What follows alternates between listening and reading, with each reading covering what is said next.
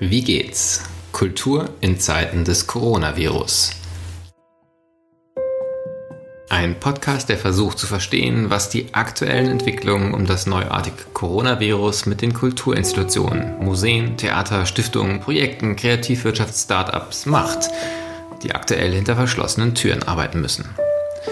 Mein Name ist Martin Zierold und ich bin Gastgeber dieses Podcasts, den das Institut für Kultur- und Medienmanagement KMM an der Hochschule für Musik und Theater Hamburg produziert. Zum Beginn der zweiten Woche unseres Podcasts sprechen wir mit Christine Oswald von kulturmanagement.net, die für uns eine doppelt spannende Gesprächspartnerin ist. Einerseits beobachtet die Redaktion als Plattform zum Thema Kulturmanagement natürlich auch das aktuelle Geschehen. Zugleich arbeitet das Team von kulturmanagement.net schon seit langem dezentral und digital und kann womöglich einige Tipps geben, worauf man dabei achten sollte, wenn man in diesen Tagen erstmals als Team aus dem Homeoffice zusammenarbeiten muss. Wie geht's? lautet schließlich auch der Titel dieses Podcasts. Denn wir interessieren uns einerseits dafür zu hören, wie es den Menschen in den Kulturinstitutionen geht. Wie geht's heißt zugleich auch, wie funktioniert es? Wie können wir die Krise meistern und was lernen wir dabei? Mein heutiger Gast, Christine Oswald, leitet die Online-Redaktion von Kulturmanagement Network. Sie studierte Geschichte und Archäologie in Jena und Rom sowie Social Media Marketing in Berlin. Sie ist auch freiberuflich in der Wissenschaftskommunikation und im Museumsmarketing mit Schwerpunkt Online tätig.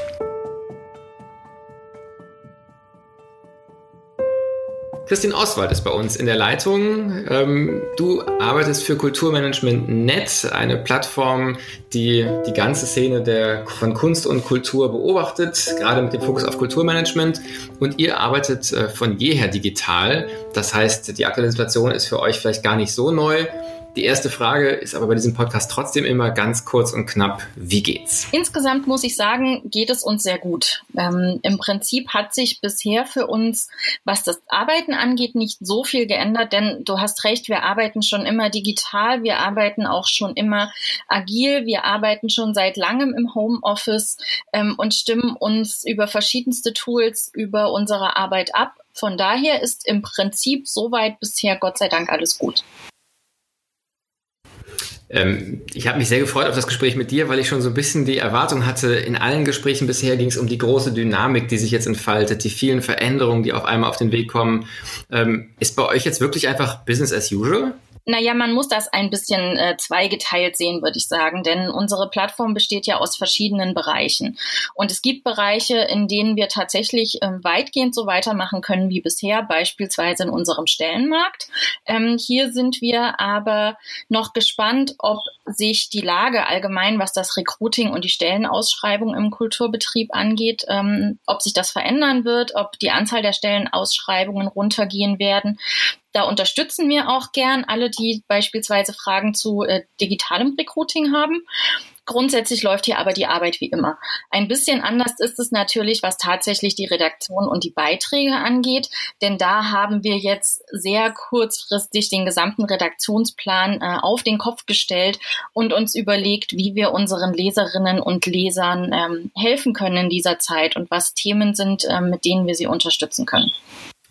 Wann wird das bei euch sichtbar werden und was ist vielleicht so das Thema, auf das du dich am meisten freust jetzt, an dem ihr arbeitet? Also sichtbar wurde es im Prinzip äh, schon in dieser Woche und nächste Woche geht es dann richtig in die Tiefe. Wir haben beispielsweise am nächsten Mittwoch ganz kurzfristig ein Webinar zum Thema Livestreaming angesetzt, bei dem die Teilnehmerinnen und Teilnehmer lernen werden, wie sie das mit relativ wenig Aufwand machen können. Ähm, und es wird ganz verschiedene Beiträge geben mit Kultureinrichtungen und Anbietern, die kurzfristig große Dinge absagen müssen, mussten. Äh, mit denen haben wir darüber gesprochen, was sich ändern wird und was andere daraus äh, lernen können. Wir werden uns natürlich anschauen, was an digitalen Aktionen im Moment ähm, überall passiert und da ein bisschen Tipps und Ratschläge draus entwickeln. Und wir werden aber auch über das große und schwierige Thema ähm, Kulturverwaltung und Agilität ähm, berichten. Das ist ein spannendes Portfolio. Das Stichwort Stellenmarkt ist natürlich auch sehr interessant und bestimmt auch für viele Hörerinnen und Hörer relevant. Ähm, auch wenn wir hier bisher vor allen Dingen mit Einrichtungen gesprochen haben, die erstmal in ihren Grundfesten vielfach auch öffentlich finanziert sind und dadurch eine gewisse Grundsicherheit haben. Die einzelnen Menschen äh, machen sich natürlich sehr viele Sorgen, wie es weitergehen wird, ähm, ob es Stellen gibt, was es mit dem Kulturbereich macht. Ähm, Habt ihr schon erste Signale, erste Tendenzen ähm, aus dem Stellenmarkt oder anderswo oder ist es noch einfach zu früh? Also das Einzige, was wir bisher und das auch wirklich nur in Ansätzen sehen, ist, dass die Anzahl der Stellenausschreibungen ein ganz klein wenig runtergegangen ist. Wir gehen aber tatsächlich davon aus, dass eigentlich Recruiting ein Bereich sein sollte, in dem nicht viel passiert, denn die bereits ausgeschriebenen oder demnächst vakant werdenden Stellen müssen natürlich trotzdem besetzt werden und viele Recruiting-Prozesse kann man auch ins Digitale verlagern. Was den Arbeitsmarkt allgemein angeht, ist es, glaube ich, tatsächlich zu früh.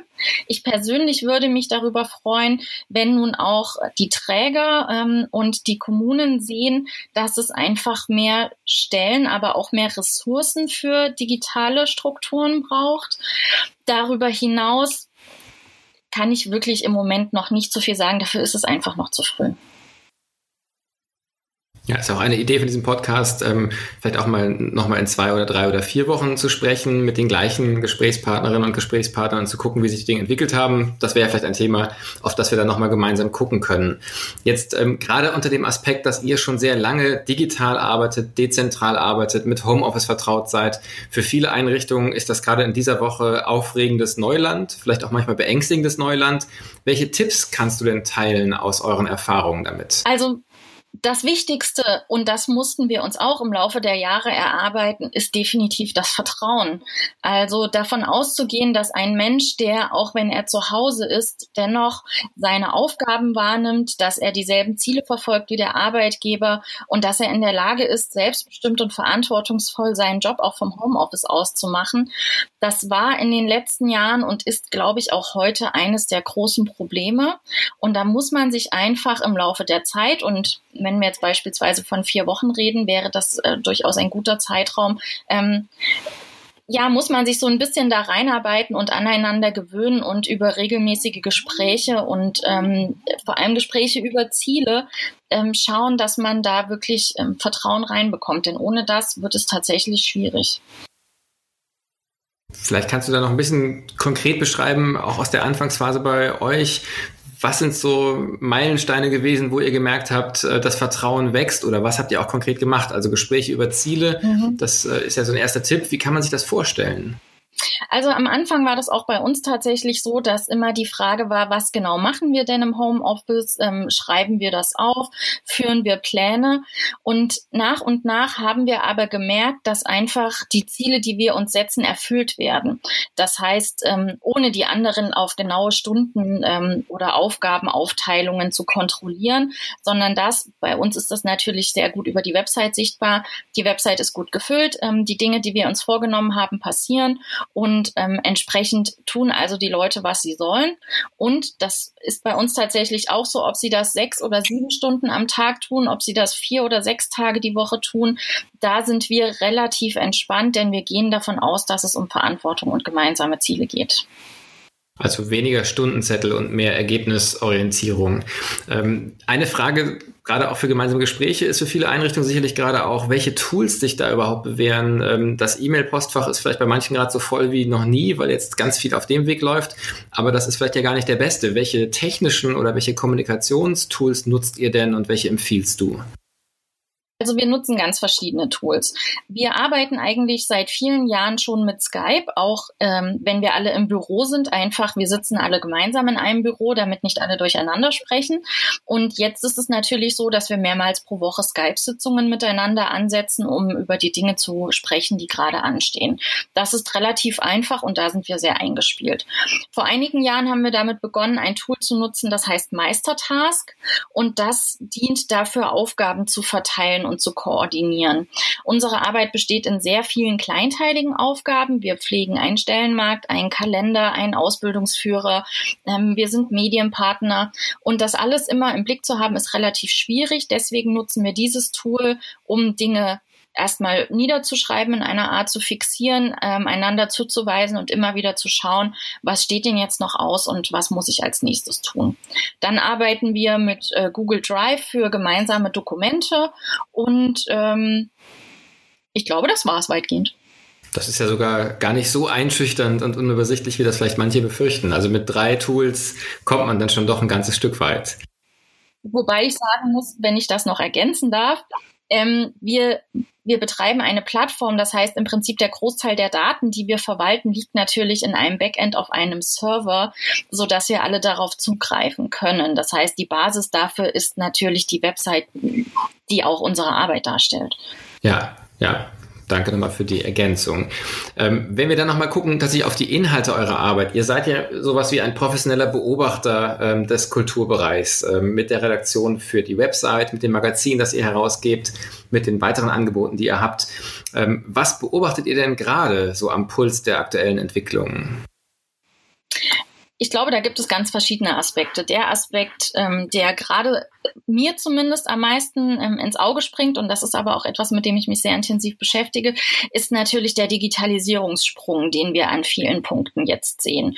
Das heißt, lange galt digitale Kommunikation in den Kultureinrichtungen weitgehend als Marketingtool mit dem Grundzweck, dass die Menschen ins Haus kommen. Jetzt können die Menschen nicht mehr ins Haus kommen. Das heißt, jetzt muss man dazu übergehen, sich zu fragen, wie können wir denn unsere Grundaufgaben ohne Haus erfüllen?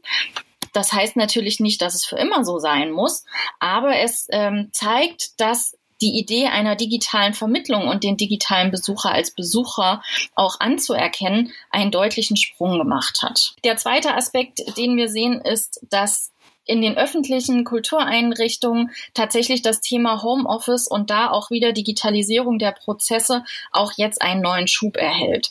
Denn in vielen Einrichtungen ist es bis heute so, dass einfach die Infrastruktur auch technisch nicht da ist, damit die Leute spontan ins Homeoffice wechseln können. Bei vielen ist das vertraglich nicht möglich. Und hier entstehen plötzlich sehr flexible und möglichst schnell Lösungen, die in den letzten Jahren einfach weitgehend außen vor gelassen wurden. Die große Frage, die sich für mich daraus ergibt, ist, wenn die Menschen jetzt vier oder sechs Wochen oder noch länger im Homeoffice arbeiten können, können die Arbeitgeber danach wieder zurückrudern und sagen, wir beenden das jetzt wieder. Das wird auf jeden Fall sehr spannend zu beobachten sein. Vieles, was irgendwie für unmöglich gehalten würde, geht auf einmal und das Argument, das geht nicht, tatsächlich fällt dann ja in der Zukunft weg. Ähm, auch unter der Perspektive, was oder wer hat dich denn am meisten überrascht diese Woche in seinen Entwicklungen? Ich glaube tatsächlich die Künstlerinnen. Äh, es gibt natürlich sehr viele Museen, die Dinge machen, auch die Theater fangen damit an, aber wir haben beobachtet, dass viele Künstlerinnen ihre eigenen Kanäle nutzen und sich zusammentun, um wirklich Kunst über das Netz zu transportieren. Es gibt äh, Schauspieler und Schauspielerinnen, die über ihre Instagram-Kanäle gemeinsam Stücke lesen von zu Hause aus. Ähm, es gibt ganz viele Musiker, die kleine Konzerte ähm, geben und damit äh, die Menschen aufheitern. Und das ist eigentlich etwas, das ich ich, das ich wirklich am spannendsten im Moment finde, um zu schauen, wie sich damit auch die Wahrnehmung von Kunst und von zeitgenössischer Kunst ähm, vielleicht verändert. Jetzt geht ganz viel Aufmerksamkeit genau auch in diese Initiativen, die inspirierend sind, die unerwartet sind. Es ist immer eine schwierige Frage, aber was ist vielleicht was, was aus dem Blick fällt, über das wir mehr nachdenken müssten? Worüber sprechen wir aktuell aus deiner Sicht vielleicht zu wenig? Also was wir sehen, was ähm, weitgehend im Moment ein, unter den Teppich fällt, ist das ganze Thema Risikomanagement, Risikenpläne. Ähm, da ist es so, dass viele Häuser haben das für beispielsweise Aspekte ähm, ja, also wenn vor Ort irgendwas passiert, wenn im Prinzip Menschen evakuiert werden müssen, wenn Objekte gerettet werden müssen. Aber die ganze Frage damit, und vielleicht kommt das in Zukunft öfter auf uns zu, wie man mit an anderen Arten von Risiken umgeht, wie wir sie eben jetzt gerade sehen, ähm, da sehen wir, dass da noch nicht so viel vorhanden ist und ähm, dass die Einrichtungen wirklich jetzt eigentlich schauen müssten, was sie da entwickeln können. Und ein zweiter Aspekt ist das ganze Thema ähm, Strategie im Allgemeinen, also so ein bisschen von der, von dem, vom täglichen Arbeitspensum wegzukommen und sich wieder mehr an gemeinsamen Zielen und längerfristigen Entwicklungen zu orientieren. Sicherlich auch zwei Themen, auf die wir zu einem anderen späteren Zeitpunkt nochmal gucken können. Gerade so auch das, was wird gerade gelernt und wie kann man dieses Lernen dann auch für die Zeit nach der kurzfristigen Krise lebendig halten. Ähm, zum Schluss fragen wir immer noch nach zwei Surf-Tipps, nach zwei Internetempfehlungen. Gerne ein Aspekt von eurer Arbeit. Ähm, wenn jetzt jemand sagt, ich möchte mir mal schnell eine Sache bei Kulturmanagement angucken, was würdest du empfehlen, wo sollte man anfangen? Und ähm, gerne auch noch ein Angebot von jemand anders, wo du sagst, dass das gerade spannend oder inspirierend ist.